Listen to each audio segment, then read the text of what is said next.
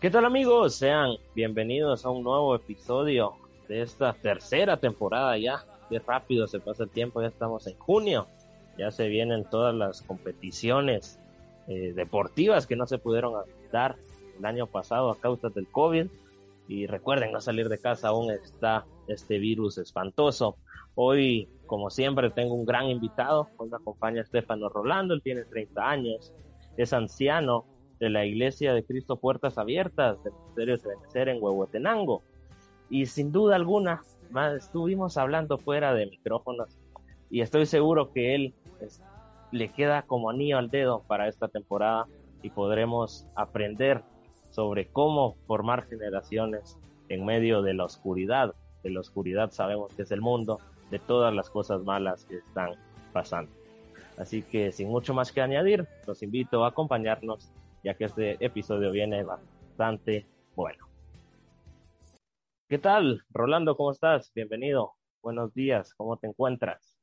Hola, Josué. Dios te bendiga. Eh, pues muy bien, gracias a Dios. Mira aquí, eh, pues primeramente agradecido con el Señor por esta oportunidad para poder platicar un, momento acerca, pues, eh, de temas que yo creo que son relevantes e importantes respecto a los jóvenes en este tiempo, más que todos los jóvenes cristianos que en algún momento se encuentran con batallas, dificultades para poder eh, brillar con esa luz que el Señor nos ha dado en medio de, pues, un mundo de tinieblas, así como lo dice su palabra, ¿va? Pues claro.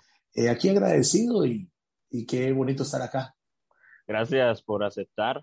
Antes de entrar de lleno al episodio, me gustaría que nos contaras un poco más sobre quién es Estefano Rolando. Ok, bueno, pues mira, eh, gracias al Señor, eh, pues lo primero que te puedo decir, soy hijo de Dios, eso es lo más, más lindo que, que tengo. Eh, tengo el privilegio de poder estar acá en, en Huehuetenango, pues apoyando a mi papá en, en, la obra. Él es pastor, así como lo mencionaste hace un momento, en la iglesia Puertas Abiertas del Ministerio de Benecer y pues yo soy anciano aquí en la iglesia, tengo el privilegio de trabajar en el área de alabanza, en el área de doctrina, discipulado y con los jóvenes eh, de la iglesia. Entonces, eh, como te digo, es para mí un, privilegio el, estar relacionado con los jóvenes. Ahí como que uno va aprendiendo, entendiendo muchas cosas eh, y pues yo enamorado de la obra de Dios, eh, yo estoy a tiempo completo acá, eh, para mí es un privilegio hacerlo, créeme de que yo me siento muy privilegiado delante del Señor de poder estar pues en esta labor, tal vez no decir trabajo, porque a veces se escucha como que un poco obligatorio, pero en esta tarea tan bonita, la verdad que para mí es un gozo y un privilegio. Gracias por contarnos un poco más sobre quién quién eres. Y tienes razón, los pastores jóvenes, porque sos joven, aquí entre confianza te lo digo, obviamente yo soy más joven, pero muchas veces ustedes nos entienden más que los pastores ya mayores, y no quiere decir que ellos eh, no, no, no nos puedan ayudar, pero los pastores jóvenes son de mucha bendición para el pueblo juvenil. Ya entrando un poco de lleno al episodio, me gustaría que nos contaras cómo nace tu ministerio, cómo fue tu llamado. Fíjate que, eh, bueno, tal vez eh, el Señor en su bondad, por eso te digo, yo solo tengo palabras de agradecimiento para el Señor, porque aún desde que yo era pequeño, ah, desde que yo era pequeño, eh, mi corazón estaba ese anhelo de servirle al Señor, estaba ese anhelo de, de estar en su casa, de servirle, de buscarle. a mi papá hace aproximadamente 13 años, cumplimos ahorita en, en abril que el Señor lo llamó al, ministerio eh, a tiempo completo. Eh, y pues ahí como que uno se comienza a desarrollar un poquito más. Eh, pues como te decía, al final también pues el Señor con sus promesas, el Señor con su palabra, durante mucho tiempo a través de varios ministros, venía y confirmaba algo que tal vez yo ya en cierta forma sabía o conocía, porque como te digo, desde que yo era niño, yo a veces cuando he contado estas historias, yo me recuerdo que yo eh, me paraba eh, en la orilla de, de, la cama y yo me imaginaba ahí que había mucha gente escuchándome y me ponía como que a predicar o a hablar en público, eh, como que ya tenía ese llamado. Mi abuelita me llevaba a, a la iglesia, iba a una iglesia centroamericana, a mí me gustaba irme a sentar hasta adelante, una cosa rara en ese tiempo, ¿va? porque en primer lugar como que a los jóvenes y a los niños las iglesias centroamericanas no mucho les gustan porque son como que meras aburridas, entre comillas, respetando la denominación, pero como que a los niños y jóvenes, ah, no, es que solo cantan himnos muy viejitos y ahí no aplauden y ahí no hacen esto y lo otro. Eh, pero a mí me gustaba, yo me iba con ella y, y, ella siempre me recuerda, yo también lo recuerdo, que eh, los hermanos se asombraban porque yo iba caminando y me sentaba hasta la fila, hasta adelante, vaya ahí, me quedaba poniendo atención a lo que el pastor decía. Eh, entonces, como que ya había algo dentro de mí que, pues, yo sabía que el Señor me había apartado para esta tarea. Eh, pues entonces ya, como te digo, con el tiempo, pues ya venían ministros del Señor, siervos del Señor, y me decían, mira, el Señor te ha preparado para un ministerio, el Señor te ha preparado para compartir la palabra, el Señor te ha llamado para esto, para lo otro. Yo sé que todavía hay cosas eh, y promesas del Señor que todavía mis ojos han, de ver porque yo le creo al Señor, va, y Él me ha prometido varias cosas que todavía no estoy ejerciendo, pero que en algún momento voy a llegar a ver pero como te digo, es, es algo bien lindo, es, es hermoso cuando el Señor lo que habla, lo confirma y lo cumple. Y eso creo que el Señor, pues hasta el día de hoy me ha demostrado. Gracias por contarnos un poco más sobre tu historia y qué bonito que desde niño ya como que traías eso y ahora lo estás ejerciendo. Me gustaría preguntarte sobre la juventud que aún no es cristiana. Y te pregunto, ¿qué crees que fue el causante de que los jóvenes se alejen de las iglesias? ¿Fueron las malas costumbres que tenemos hoy en día en el sentido de, yo como te mencionaba al inicio, pues no soy tan grande, tengo 18 años, pero yo recuerdo que cinco años atrás, ocho, si mucho, no se veía todo lo malo que ahora se ve. Antes uno veía que había un hombre fumando, uno decía, uy, uy, uy, no, no, no me acerco ahí. En cambio, ahora esas cosas ya son muy normales en la juventud. Eh, cosas raras en Internet, malas amistades. ¿Por qué los jóvenes no se acercan a las iglesias a buscar esa felicidad que aparentemente la encuentran en el mundo? Fíjate que, eh, bueno, esa es una batalla eh, constante. yo siempre he creído que la etapa de la juventud es la etapa de la siembra que todo lo que hagas ahorita, en el futuro lo vas a cosechar, sea bueno sea malo. Entonces, como que a veces eh, los jóvenes se dejan engañar, se dejan seducir por lo que el mundo ofrece, que ante los ojos es algo atractivo, que ante los ojos es algo como que te llama la atención, que te gusta, aún recordar la presión grupal, las modas, lo que escuchas, eh, la inundación que hay en todos los medios y a tu alrededor de lo que el mundo te ofrece. Entonces, como que los jóvenes en este tiempo no han aprendido a valorar lo que Dios les ha dado.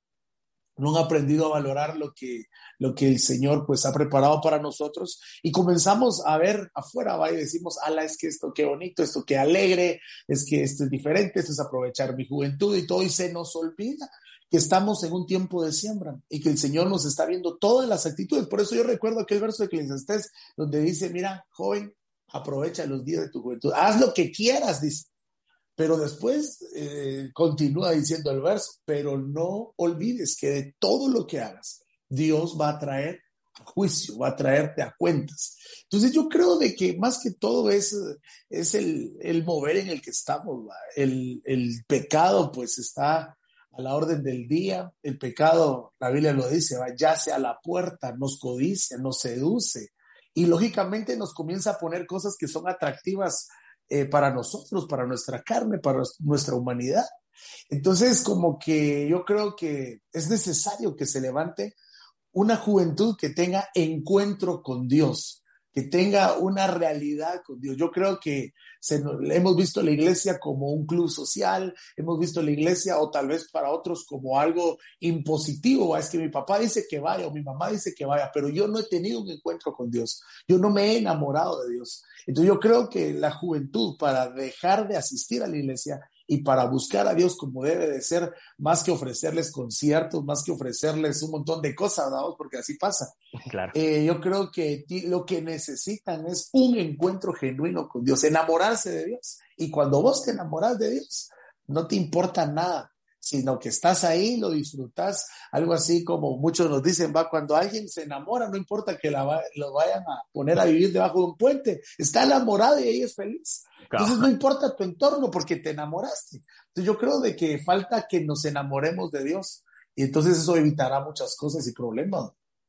Gracias por explicarnos eso y tener razón. Uno cuando se enamora, le da igual donde esté, pero es lo importante de enamorarse de Dios. Ahora te pregunto, enfocado a los jóvenes cristianos, ¿por qué crees que los jóvenes cristianos se alejan de Dios? Y acá me gustaría verlo de dos perspectivas, una pre-COVID y la otra post-COVID, porque bien mencionabas, hay muchos jóvenes, y es triste en algunas iglesias ver esto, que van casi que a la fuerza, porque los papás los llevan los domingos, eh, sábados, y tienen eh, servicio de jóvenes, no sé, entre semana, y los jóvenes no quieren estar ahí, aunque se hayan formado en iglesias, en las iglesias y en hogares cristianos. Y ahora, en la era que estamos, que es digital y todo, eh, yo soy del pensamiento que a mí me pueden enviar 100 links de 100 servicios distintos, pero si yo no quiero eh, buscar a Dios, no me voy a unir. Entonces, ¿cómo hacer que los jóvenes cristianos que tenían años atrás buscando de Dios se acerquen nuevamente si en algún momento se han distanciado. Mira, esa, esa fórmula quisiera que el Señor nos la revelara porque con los jóvenes cuesta. Te digo, a mí eh, pues me ha tocado trabajar con jóvenes aquí en la iglesia, también en algunos otros lados, pues en algún momento me han invitado a predicar o compartir con jóvenes y es, es una bendición. Pero yo vuelvo a lo que estás diciendo, eh, cuesta, la verdad que cuesta, uno busca formas, va, mira, te invitamos, conectate, que es una bendición, que Dios tiene una palabra para tu vida, que esto y que lo otro. Eh, yo miro que a veces hasta se buscan temas así que sean atractivos, eh, con tal de que, ah, es que hoy van a hablar cómo encontrar mi media naranja, o hoy van a hablar de cómo tal cosa, lo otro. Y eh, mira, es, es, un, es un problema, la verdad que es un problema cuando venís y metes tus fuerzas, porque decís, santo Dios, estos no quieren, aquí no hay, no hay forma de, convencerlos o de atraerlos, no es con todos. Clave, eh, cabe aclarar, perdón, que no es con todos. Eh, siempre hay honrosos casos de excepción, pero mira, eh, yo siento que volvemos al punto de lo que estábamos hablando hace un ratito hay una inundación de parte del pecado que nos está rodeando y que lamentablemente nuestra naturaleza se inclina más a lo malo que a lo bueno. Eh, la Biblia lo explica, el mismo apóstol Pablo lo decía, lo bueno que quiero no lo hago y lo malo que no quiero, eso es lo que hago. Entonces, mira, eso nos pasa, igual recordar que en esta etapa de la juventud como que uno es más susceptible al pecado, como que uno es más fácil de ser alcanzado, envuelto por el pecado. Eh, hay muchas formas, mira, y ahora en este tiempo que nos ha tocado vivir, que hay muchas formas eh, para pecar. Mira, vos estás hablando algo, por ejemplo, ahorita de las plataformas digitales y todo. Y claro, te mandan un link o sabes que en tal página hay una transmisión en vivo en YouTube o qué sé yo.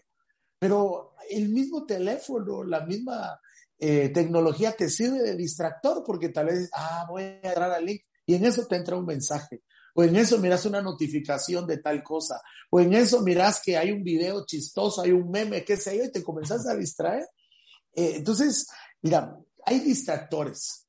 Yo creo que la clave aquí es aquel verso que dice, puesto los ojos en el autor y consumador de la fe, que es Cristo. Si tú tienes bien puesta tu mirada, si tú tienes visión de Dios, Mira, esto es bien importante porque, por ejemplo, una de las promesas que habla el libro de Hechos dice, y en los postreros días, ese es, el tiempo que nos ha tocado vivir, y dice que los niños profetizarán, los ancianos tendrán sueños, pero dice, y los jóvenes tendrán visiones.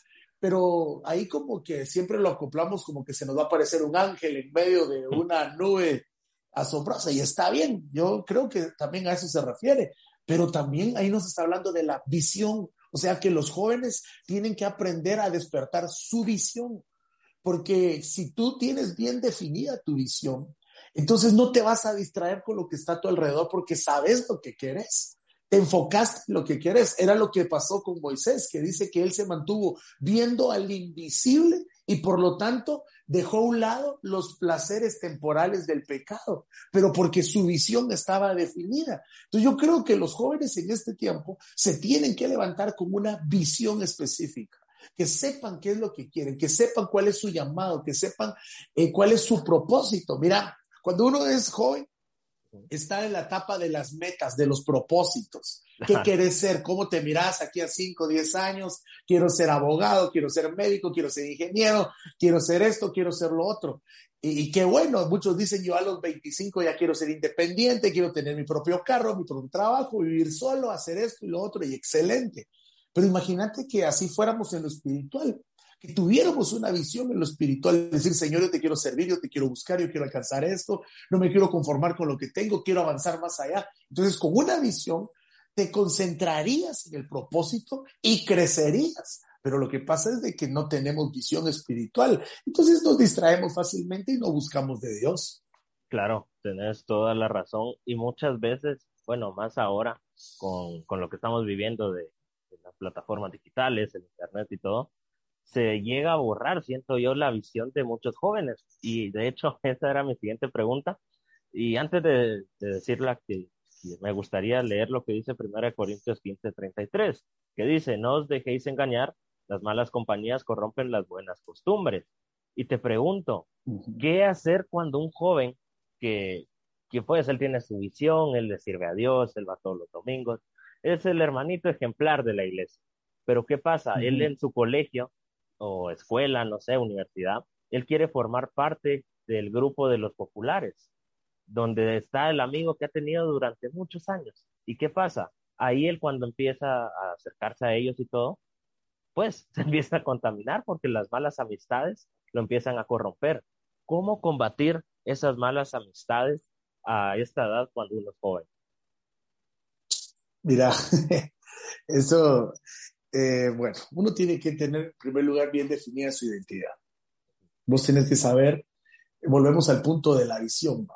tenés que saber quién sos, a qué te llamó el Señor, cuál es tu propósito. Y no, no necesariamente porque te llamaron a ser profeta, pastor, apóstol, no, sino porque tenés, el primer llamado que tenés es llegar a ser hijo de Dios. Recordá que cuando viniste a Cristo, mmm, alcanzaste salvación, pero dices que vas a llegar a ser te ganaste el derecho de llegar a ser un hijo de Dios. Yo creo de que el primer llamado que tenemos es ser verdaderos hijos de Dios y eso es como una identidad.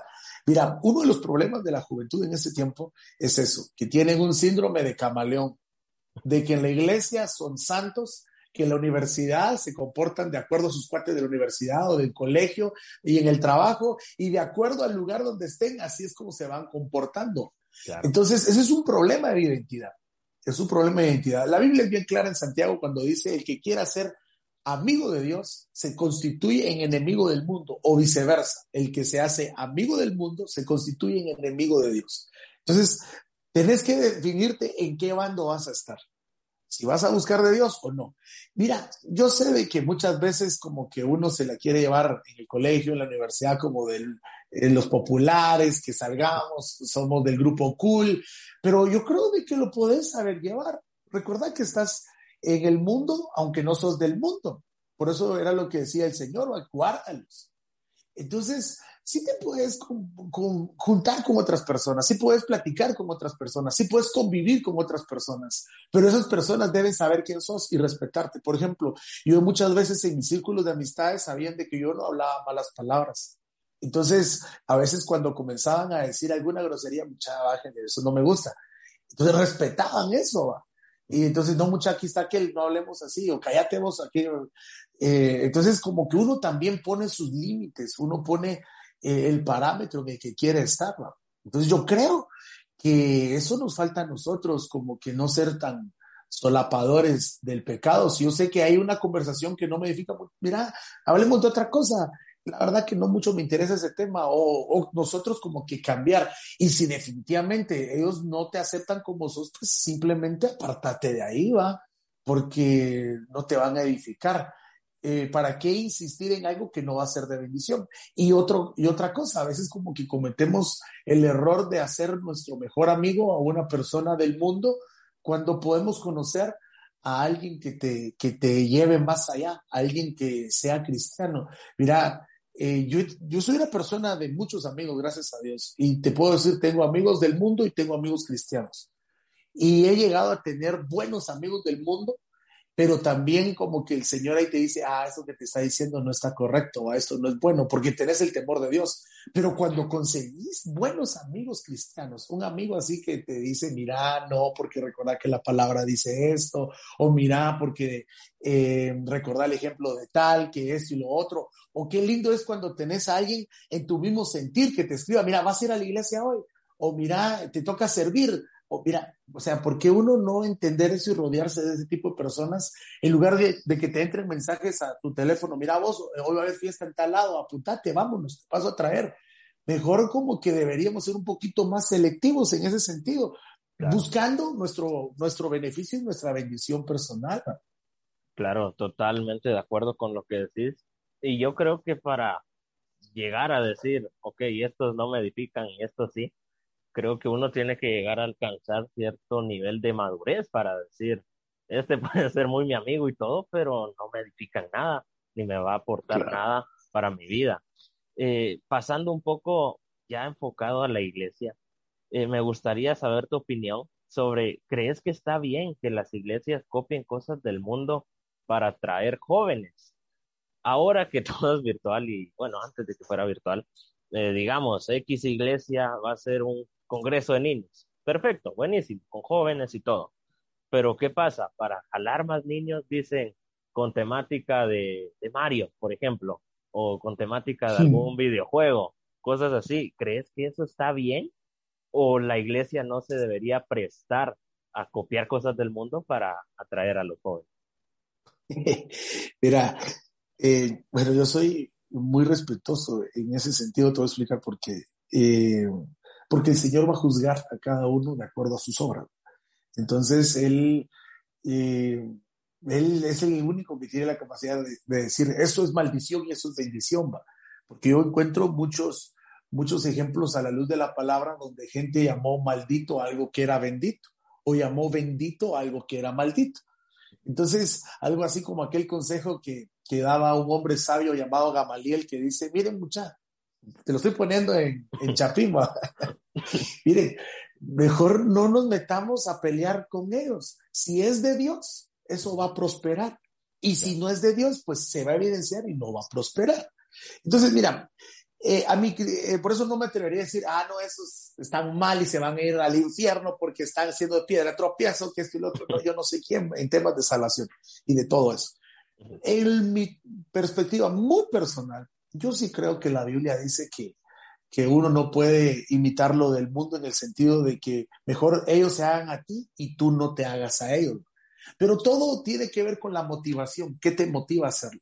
Si yo hago esto porque quiero llenar un templo, estoy mal. Pero si yo hago esto porque quiero alcanzar almas para Cristo y salvarlas, pues creo que es que se vale, que se puede, porque al final el Señor lo permite. Entonces, eh, depende de muchas cosas, pero volviendo así, no apartarme y no dar tantas vueltas con lo que estamos platicando, yo creo de que hay eh, formas de que te enamores de Dios sin meterlo del mundo. Yo creo que hay formas sanas de parte del Señor en las cuales nosotros podemos alcanzar almas, volviendo al punto, porque si, mira, si vos acostumbras a la gente que va a llegar porque vas a dar refacción, o porque van a haber disfraces, o porque va a haber música alegre, cuando ya no esté la refacción, cuando no estén los disfraces y cuando no esté la música alegre, ya no te van a llegar porque solo llegaban por eso.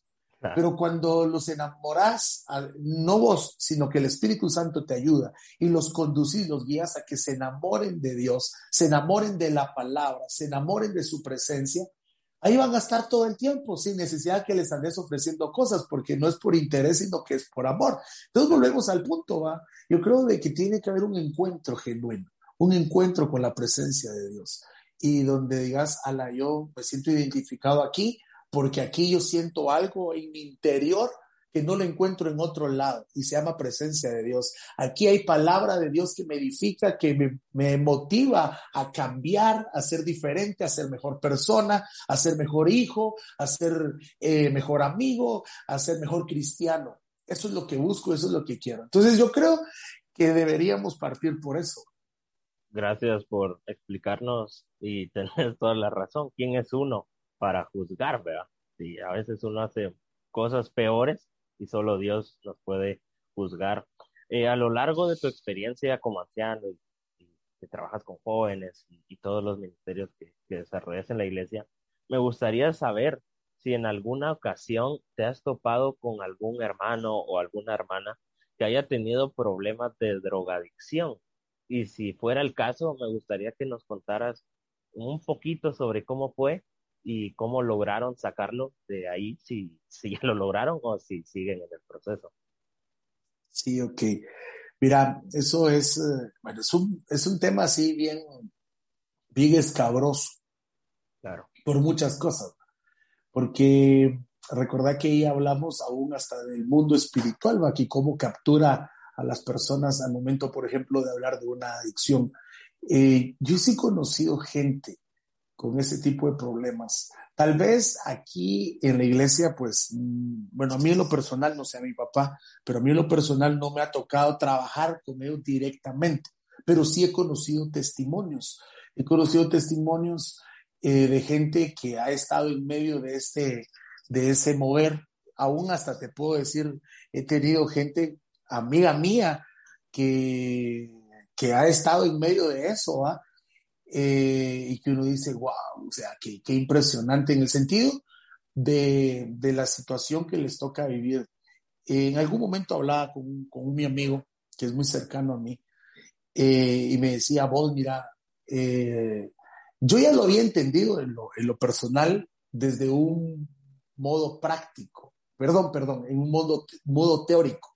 Es decir, qué pasa, cómo es, porque yo nunca lo he practicado gracias a Dios, y ni espero hacerlo.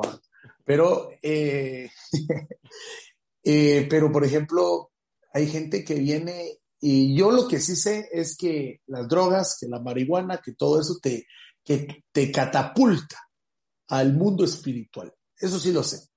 Y yo sé que así es, eh, y aún espiritualmente uno lo puede comprender, que ahí te lleva a otras cosas. Por eso, por ejemplo, cuando miras en las películas eh, en la, o, con la gente que habla, dice, no, cuando ponen a los que están meros tocadones, da con la marihuana, oh, hermano, y que entran a otro mundo y que miran elefantes rosados volando y que se sienten bien y se sienten plenos, hay una satisfacción, que olvidan las cosas y todo.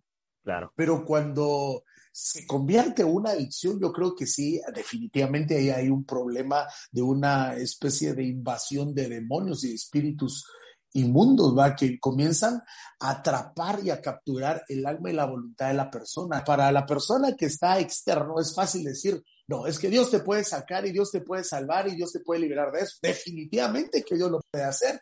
Pero cuando alguien está en medio de eso, Volvemos al punto de lo que decía el apóstol Pablo, miserable de mí porque no lo quiero hacer y lo vuelvo a hacer, porque se convirtió eh, algo así como lo que se nos ha enseñado cuando se habla acerca de la ley de los miembros, va que se vuelve una captura para la práctica. Entonces yo creo que cuando nosotros miremos a alguien con este tipo de problemas, en lugar de decir, ala, es que este es cristiano y cómo no ha dejado esas cosas, ¿va? O, cómo es que todavía practica eso. Yo creo que deberíamos poner en obra lo que dice Gálatas 6, que dice, restaurando con un espíritu de mansedumbre, viéndote en, tu, en el lugar de él, ¿va? Entonces, como que hablarle, jalarlo, decirle, vení, y definitivamente yo creo de que sí sería un proceso de liberación del alma, que no es tan fácil como que ya voy a orar por vos y ya estuvo, no, sino que es un proceso de venir y hablar. Aún yo creo que en este caso, yo sé que la respuesta es Dios y la liberación a través de los ministros y personas delegadas y todo, pero también se puede el apóstol Sergio eh, nos lo ha enseñado mucho, que también se puede hasta recurrir a profesionales dentro de, no como primera salida y como gente que lo va a lograr. Yo creo, e insisto, quien libera a una persona de esto es Dios y con su presencia y todo. Pero también hay formas eh, de gente que ha estudiado eh, y que puede apoyar, que puede aportar para que se logre eso. Entonces, eh, sí, y mira, créeme de que eso es algo tan de moda en los jóvenes ahorita, tan de moda, que, y como te digo, comienza como dándole un jalón a algo, ¿va? Y sentís que te fuiste a las nubes, pero no te estás dando cuenta de la gran puerta de maldición que estás eh, abriendo eh, y dañando tanto tu espíritu como tu alma hasta tu mismo cuerpo. Claro, te agradezco por ampliar nuestro conocimiento acerca de este tema que, como bien lo mencionabas, es un tema eh, delicado y mejor no voy a hablar mucho porque no, no me considero experto para opinar sobre estos temas.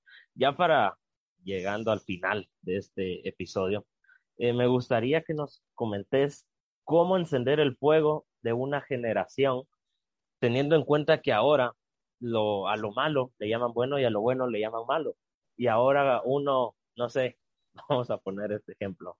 Eh, vas a un supermercado, que por cierto no, no deberían salir de tu casa, seguimos en pandemia, pero tenías que ir a comprar y ahora es más normal, ¿qué te digo? Ver a una pareja del mismo sexo, cosas así, cosa que antes no era así.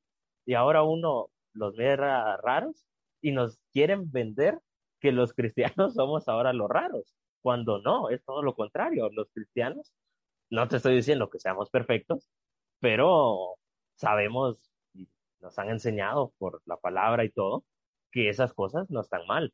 Entonces, si ellos se levantan y plantan su bandera, ¿cómo podemos hacer nosotros como cristianos para convencerlos y poder llevar más almas a Cristo? Bueno, yo creo que aquí tenemos, antes de convencer a otra persona, tengo que estar convencido yo. Eh, esa convicción proviene de la fe, pero también recordar que otro de los significados de fe es fidelidad, es eh, lealtad, eso es fe. Querer estar convencido también es ser fiel. Eh, y volvemos a lo que te he estado comentando más en alguna ocasión en, todo este el tiempo que hemos estado platicando. Tú le eres fiel a una persona que amas. Cuando te enamoras, alcanzas como que esa fidelidad, no por imposición, sino por el mismo amor que estás teniendo. Entonces, en primer lugar, yo creo que para que hayan generaciones que le sean fieles a Dios, tiene que haber generaciones que estén enamoradas de Dios, enamoradas de Él, de su palabra, de su presencia. Eh, yo creo que nos ha tocado vivir en medio de esas generaciones perversas que habla la Biblia, que como vos lo decís, eh, vas a un supermercado, vas a un centro comercial o abrís tu teléfono y si no tenés personas muy cristianas agregadas, o sea, te das cuenta de lo que publican, lo que hablan, lo que piensan, porque tal vez eran tus amigos de la primaria, eran tus amigos del bachillerato, de la universidad, y que los agregaste, pero mirás de que su forma de pensar es diferente. Entonces, yo creo de que primero uno tiene que estar convencido, convencido de cuál eh, es el evangelio que, que, estás profesando, que no es una religión, recordemos eso, nosotros no venimos aquí a atacar religiones, porque aún hay cristianos evangélicos, entre comillas, que su vida deja mucho que desear y que aún es lo que dice la misma palabra, que sirven de piedra de tropiezo. Yo creo que más que todo nos tenemos que enamorar de una forma de vida, nos tenemos que enamorar del Salvador que se llama, que se llama Jesucristo, que vino eh, a este mundo a dar su vida por todos nosotros, que nos mostró cómo se puede agradar a Dios. Yo siempre les he dicho eh, a los patojos acá cuando me toca eh, compartirles y les digo, miren mucha, eh, esto es fácil. ¿En qué sentido? Cuando yo voy a hacer algo, pienso, ¿así actuaría Jesús? Cuando yo voy a hablar algo, digo, ¿así hablaría Jesús? Cuando yo voy a hacer algo, digo, así lo haría Jesús. Y ahí voy a saber yo si estoy haciendo la voluntad o no. Entonces, como, y recordad que ese es el pensamiento porque estamos siendo formados a la imagen de Él y es el evangelio de Él y es la forma de vida que Él vino a mostrarnos la que estamos siguiendo. Entonces, como que nosotros antes de hacer las cosas, antes de hablar las cosas, antes de pensar las cosas, deberíamos de decir, Señor, así es como tú lo harías, Señor, así es, tú irías a este lugar, tú hablarías estas cosas, tú te juntarías con estas personas, tú actuarías de esta forma. Entonces, cuando tenés la convicción del Evangelio que estás viviendo, que te repito, no es una religión, sino que es seguir el caminar y el modelo de Cristo, reconociéndolo a Él como el suficiente y único Salvador, entonces como que tu vida comienza a cambiar. Te repito, es una batalla, porque definitivamente es una batalla. Esto no es fácil dejar de decir, ay, no, no voy a pecar, eso es, eso es fácil. Por eso dice la Biblia, ¿va? el que dice que nunca ha mentido es un mentiroso y hace al Padre mentiroso porque todos hemos mentido. Claro. Entonces, todos le fallamos a Dios, pero lo que el Señor mira es esa actitud del corazón, decirle, Señor, perdóname, Señor, perdóname, perdóname, perdóname. Eso lo vemos con David, que la Biblia dice que era conforme al corazón de Dios, pero David no era perfecto. David falló y pecó un montón de veces y de formas terribles, pero ¿cuál era eh, la condición del corazón de este hombre? Era que reconocía su condición y le decía, Señor, perdóname, perdóname. De verdad no es porque yo quiera seguir pecando, sino porque en mi corazón está esa necesidad de serte fiel, pero por cosas que hay todavía en mi interior te sigo fallando. Pero está esa naturaleza de decirle, Señor, yo te quiero servir, ese temor a Dios. Pero cuando ya la gente pierde el temor a Dios y comienza a pecar y así como que ya no siente nada cuando peca, híjole, ahí sí hay que preocuparnos, ahí sí, porque entonces se está perdiendo eh, esa identidad que el Señor ha puesto en nosotros. Gracias por explicar todo lo que has mencionado y no solo en este punto, sino que a lo largo del episodio. Ya estamos llegando al final y me gustaría que des algunas palabras, algún consejo, eh, sobre todo a los jóvenes, para mantener una buena relación con Dios? Mira, esto es como cuando a uno le explicaban en el colegio y le decían que a las plantitas, antes de verlas grandes, hermosas y bonitas, primero había que sembrarla, regarla, abonarla, cuidarla e iba a crecer. Nuestra relación con Dios es así. Eh, nuestra relación con Dios debe ir creciendo poco a poco pero para que vaya creciendo, yo tengo que cuidar esa relación. Volvemos al ejemplo de lo que la palabra dice cuando habla en Efesios 5, que la relación que Cristo con su iglesia quiere llevar es más o menos como la relación de un esposo con una esposa. ¿Y a qué se debe esto? Hablando de ese, del misterio del matrimonio. Cuando querés alcanzar algo con alguien, eh, mira, pues, ¿para qué darle tanta vuelta? Cuando le querés caer a alguien, y te gusta. Comenzás a que mandarle tal cosa, comenzás a escribirle, a llamarle, a frecuentarla y poco a poco te vas enamorando por la comunicación, por la búsqueda y hasta que te colgas. Así es con el Señor. Tienes que procurar su presencia, tienes que doblar tus rodillas, tienes que orar, tienes que leer su palabra. yo sé que al principio cuesta porque mucha gente cuando comienza a orar, más Padre, hoy voy a orar y te prometo que esta semana voy a orar todos los días, Padre, en el nombre de Jesús. Y, no he hecho la tarea a la universidad y tal, y orando y se olvida de las cosas. No, concéntrate en lo que estás haciendo, ponele prioridad a Dios. Entonces, eh, agarra tu, la Biblia, lee, escucha prédicas, eh, escucha alabanzas, eh, dedicarle un tiempo a Dios, así como, digamos, viene uno y tiene su agenda diaria ¿va? y dice, a tal hora tengo que hacer esto, a tal hora tengo que hacer lo otro, pues dentro de esa agenda, pone el espacio que le vas a dedicar a Dios todos los días. Este, esta hora, este tiempo es para Dios. Entonces, poco a poco, conforme vayas frecuentando, se va a ir convirtiendo en una naturaleza y te vas a ir enamorando. Y cuando sientes ya es parte de tu vida y lo hiciste, lo practicaste, te enamoras del Señor. Pero lo que tenemos que hacer es frecuentar, lo que tenemos que hacer es practicar. Yo creo que ahí nos vamos a ir enamorando un poco más del Señor. Gracias por ese consejo. Hoy sí estamos ya quedando despedidos, pero vamos a pasar a la sección que muchos odian, a otros les cae bien, otros le temen, que son las preguntas. Eh, ¿Cómo es esto? Yo te voy a hacer dos preguntas, me hacer la tuya y yo te hago la última. No tiene que ser necesario del tema. Yo aquí tengo dos ya pensadas, no sé si ya habrás pensado la tuya. Eh, ¿Estás listo para que comience a hacerte las preguntas? Tenés que responder lo primero que se te venga a la mente. Va, dale pues y a ver, a ver qué pasa. La primera pregunta es la siguiente. Si me tenés que decir cuál es tu meta, una meta a largo plazo. Wow, fíjate que la verdad, eh, como te lo decía, no por llevármela de muy espiritual de muchas cosas, eh, yo me miro a largo plazo sirviéndole a Dios. Eh, no sé de qué forma, en dónde, pero yo sí me miro sirviéndole a Dios, no apartándome de esto. Si ya he logrado hasta, hasta estas alturas del partido algo, puede ser para muchos poco o para muchos mucho.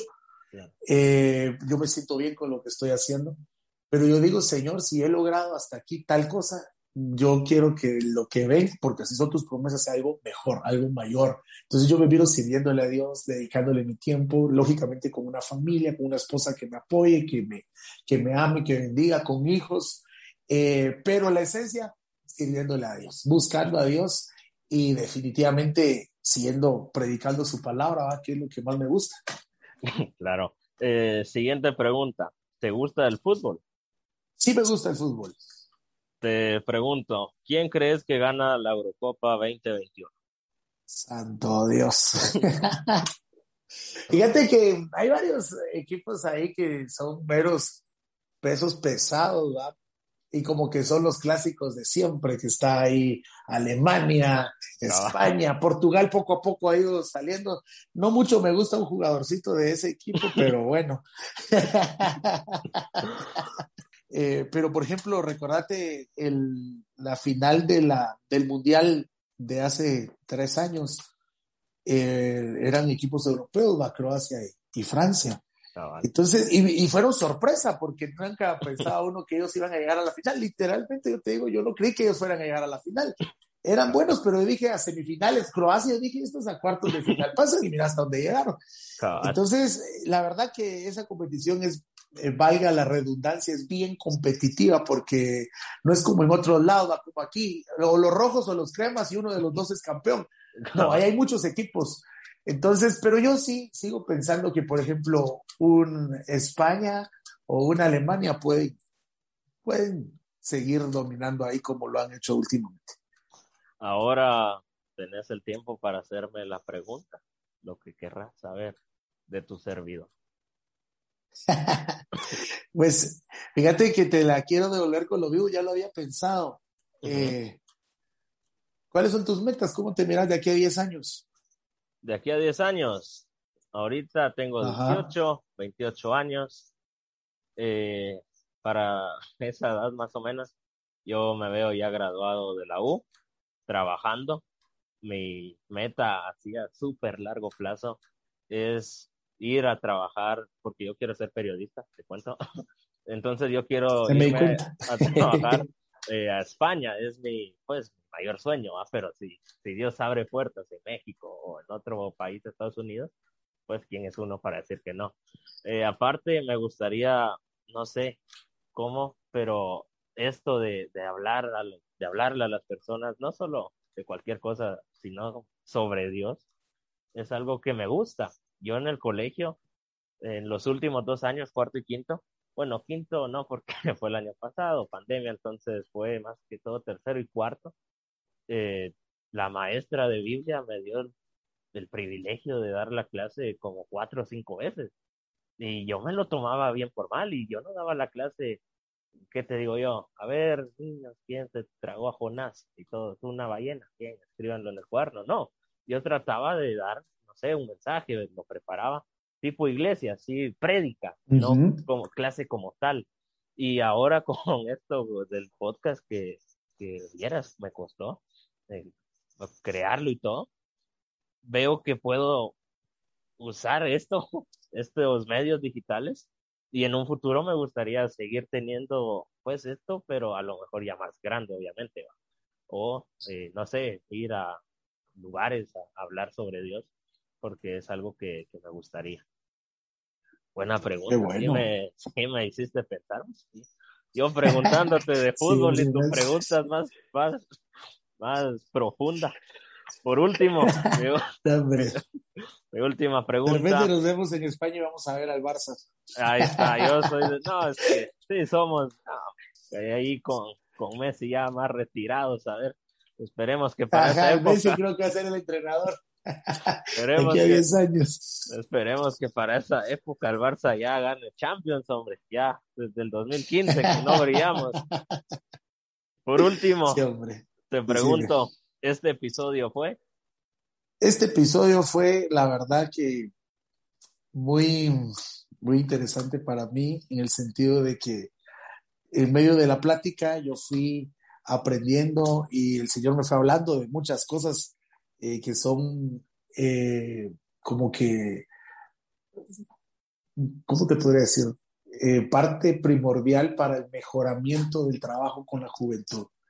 Porque platicando uno decía, ah, las es cierto, a veces como que uno se olvida de ciertos problemas, de ciertas dificultades, de ciertas falencias que hay en medio de los jóvenes, ¿va? Y como que se enfrasca uno en tal y tal cosa. Entonces yo creo que hemos hablado de así como pinceladas, pero como que el Señor nos ha permitido eh, escarbar un poquito más en aquellos problemas que tal vez eh, hay que prestarles más atención, va, y como que mejorar y tratar de pedirle a Dios la guianza para poder apoyar, porque yo sí, eh, vuelvo a insistir, hay muchos jóvenes con problemas en el sentido de que pueden aparentar que la vida va bien, que todo va bien, que no hay ni una situación mala, pero cuando uno escarba un poquito, dice, sí, aquí hay problemas y como que a veces no se animan a decirlo. Entonces, eh, ha sido muy interesante, la verdad, muy interesante. Gracias por haber aceptado venir. Pues ya estamos quedando despedidos, antes de terminar, te dejo el tiempo para que des las últimas palabras, te despidas, mandes saludos. El tiempo es tuyo. Gracias, gracias, gracias, José. Eh, pues bueno, como en primer lugar, te agradezco también eh, la oportunidad de, poder platicar y llegar a través, yo creo que te lo decía cuando hablábamos eh, antes de, de, hacer este podcast, usar estos medios para hacer de edificación y bendición para las personas que nos escuchan. Yo creo que amar a Dios es lo mejor que podemos hacer, sin descuidar tu vida secular. Así como el Señor, por ejemplo, me tiene a mí aquí trabajando a tiempo completo en la iglesia, no significa que yo no fui a la universidad. Yo me gradué en la universidad, saqué una maestría en la universidad, pero, pero sí se pueden hacer las dos cosas. Eso era algo que el Señor a mí me decía siempre, yo te lo dije en el transcurso de, de esta plática, que tal vez desde pequeño ya más o menos sabía yo qué era lo que quería y para qué me había llamado Dios, pero tampoco eso fue excusa para, ay, no voy a estudiar o no voy a hacer tal, tal cosa o no me voy a juntar con ciertas personas, sino que puedes llevar tu vida espiritual bien sin descuidar lo secular. Entonces, yo creo que estamos en tiempos decisivos, tiempos donde eh, se está evaluando nuestra conducta, se está evaluando nuestra forma de vida y el Señor está muy al pendiente de eso. No olvidemos que Él está con nosotros todo el tiempo y como que a veces solo nos recordamos de eso para pedirle bendiciones, ¿va? Pero se nos olvida que cuando estamos pecando, Él también ahí nos está viendo, Él nos está observando. Entonces como que nosotros debemos definir nuestro corazón, buscarle, eh, que el Señor te bendiga, también te dé esa gracia para seguir llevando estos pequeños mensajes de bendición a la gente que, te escucha. Y pues la verdad que gracias, gracias por este tiempo, por este espacio. Saludamos a todos los que nos van a escuchar, eh, a todos mis cuates. Dios les bendiga. no me pongo a decir nombre porque después me dicen, a mí me mencionaste que no sé qué, no sé cuánto. No. Eh, saludos a todos y a la iglesia, ¿verdad? a todos eh, pues de aquí de Puertas Abiertas de Huehue y también a, los de Ministerio CBNC porque pertenecemos a, la misma casa y es un privilegio y una bendición compartir con todos. Te agradezco nuevamente por haber venido y hoy sí ya estamos quedando despedidos. no, no está de más recordar, por favor, suscríbanse, compártanlo, sobre todo con sus amigos, en sus redes sociales, como quieran, denle me gusta. Y les recuerdo, pueden seguirnos en Spotify, YouTube, eh, Instagram, también estamos en Apple Podcast, si no estoy mal, Google Podcast, como hablando como el Prezi, hablando con el Prezi, perdón. Ahí nos pueden seguir. Ya en Instagram estamos cerca de 100 seguidores. Qué rápido pasa el tiempo, nunca imaginé que íbamos a llegar hasta acá. No está de más recordar también no salir de casa, usar mascarilla, usar alcohol en gel, porque la pandemia aún sigue, pero solo si todos nos unimos como guatemaltecos y guatemaltecas buscando un bien común, sacaremos adelante a Guatemala con la ayuda de Dios. Sin nada más que añadir, me despido de ustedes, su servidor y amigo José Acevedo, que Dios les bendiga.